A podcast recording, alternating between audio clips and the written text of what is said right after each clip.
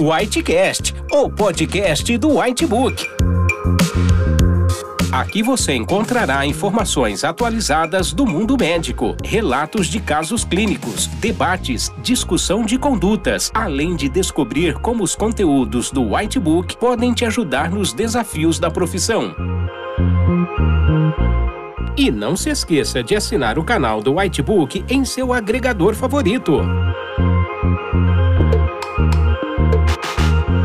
Bem-vindo ao podcast do Whitebook. Meu nome é Bernardo Campos, sou médico com especialização em endocrinologia pela UERJ e hoje nós falaremos sobre hipertiroidismo. O hipertiroidismo é uma condição clínica caracterizada por uma elevação nos níveis séricos de hormônios tiroidianos.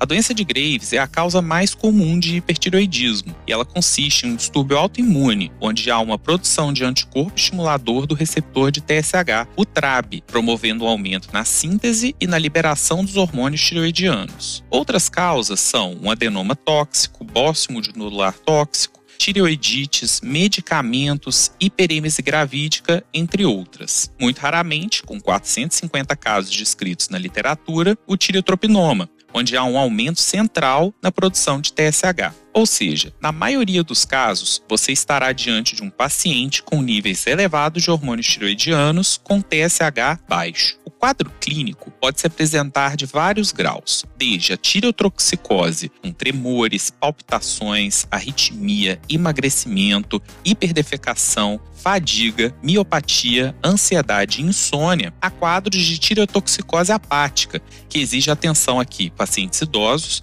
que podem não apresentar sintomas além de fraqueza e astenia. Vale destacar que pacientes idosos há o predomínio de sintomas cardiopulmonares, como taquicardia, fibrilação atrial, dispneia e edema. Ao exame físico, podemos encontrar diversos achados, com destaque para os achados oculares da doença de Graves, como exoftalmia, dor ocular, diplopia, hiperemia conjuntival e palpebral, edema e retração palpebral, quemose e até mesmo paralisia de músculos extraoculares. O exame físico tiroidiano pode identificar uma tireoide difusamente aumentada, no caso de doença de Graves, mas vale atentar que pode não acontecer em alguns casos, especialmente em idosos. Ou mesmo um nódulo único palpável, sugerindo a presença de um adenoma funcionante, ou uma tireoide dolorosa palpação, sugerindo uma tireoidite aguda, e, na ausência de alterações tiroidianas ao exame físico, considere também investigar intoxicação exógena e estruma ovário. Quanto ao diagnóstico laboratorial, o hipertiroidismo primário é caracterizado bioquimicamente por um aumento nos níveis de T4 e ou T3 livre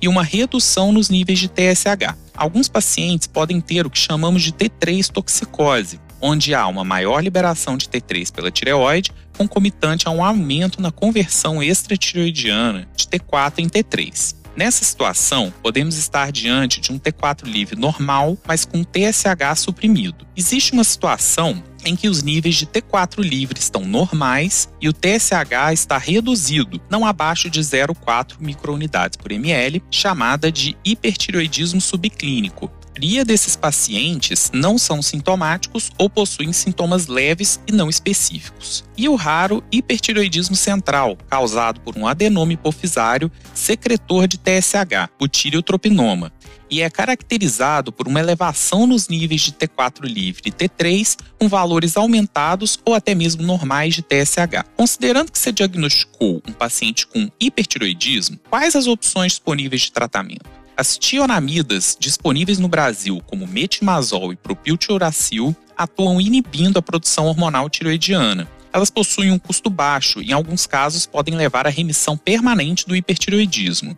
Entretanto, podem ocasionar efeitos adversos leves, como rachas, artralgias, sintomas gastrointestinais ou até mesmo graves, como a granulocitose, vasculite e hepatite. Para controle dos sintomas cardiovasculares, podem ser adicionados também beta-bloqueadores. A ablação com iodo radioativo é uma opção eficaz para pacientes com história prévia de alergia a tionamidas ou má adesão ao tratamento mas é contraindicada em gestantes, lactantes, mulheres que planejam engravidar nos próximos seis meses ou câncer de tireoide, suspeito ou confirmado. A tireoidectomia total é indicada para pacientes com bócio volumoso, com sintomas compressivos, na presença de nódulos malignos ou suspeitos.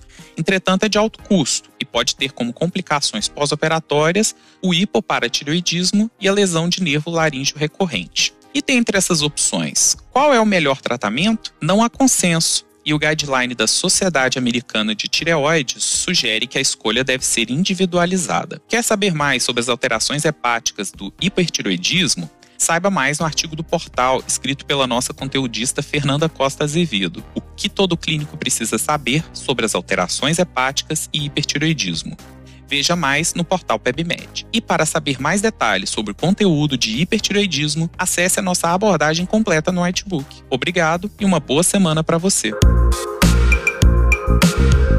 Para mais conteúdos atualizados, não deixe de assinar nosso canal do Whitebook e acesse nossos podcasts no portal PebMed em pebmed.com.br.